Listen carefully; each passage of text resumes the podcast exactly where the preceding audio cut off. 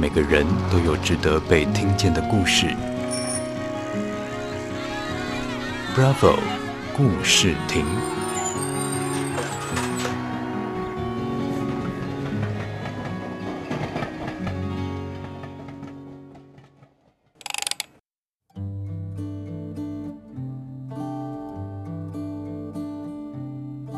这是个居家照顾员小叶的故事。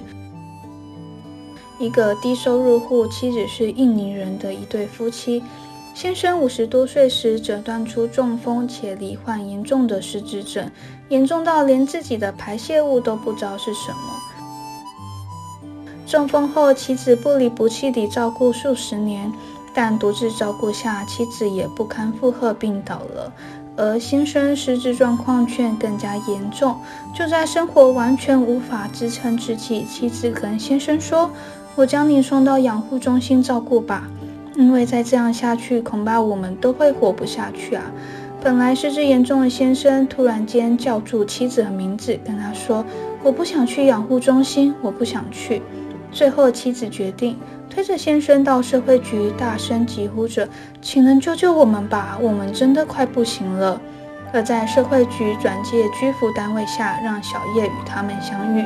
而台湾最动容的风貌就是温暖的人情味。妻子在一次去拿人家不要的便当时，有位老板就问他：“为什么总看到你来拿吃剩的便当呢？”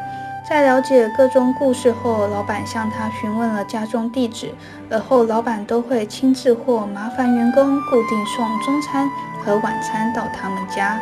而小叶帮他们申请社福单位的早餐方案，让他们有笔钱可以吃早餐。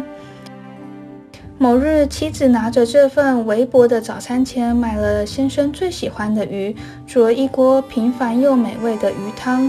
而先生喝了汤不久，突然喊出妻子的全名，说着：“今天的鱼汤怎么这么好喝？”这时瞬间愣住，因为失智的先生早已忘了他的名字，许久没听到先生喊他了。这份感动难以言喻，妻子瞬间激动地请先生再喊他一次，边哭边摸着先生的头说：“谢谢。”谢谢一路以来受到社会的帮助，你一定要好好的复健，这样才会有更多更好吃的东西哦。但没过多久，先生便住院离世了。妻子在台湾唯一的依靠就是先生了，所以人生顿时感到毫无重心及目标，走不出先生离世的伤痛，心情跌落到谷底，更意外出了车祸。但这段期间，小叶不停地持续探望他，与他说说话，最终才慢慢放下。而小叶介绍他到社福单位担任志工，从本来是接受帮助的一方，转变为给予帮助的角色。身为居服员的小叶，每天接触到形形色色的人，都是社会底层长期被忽略的人。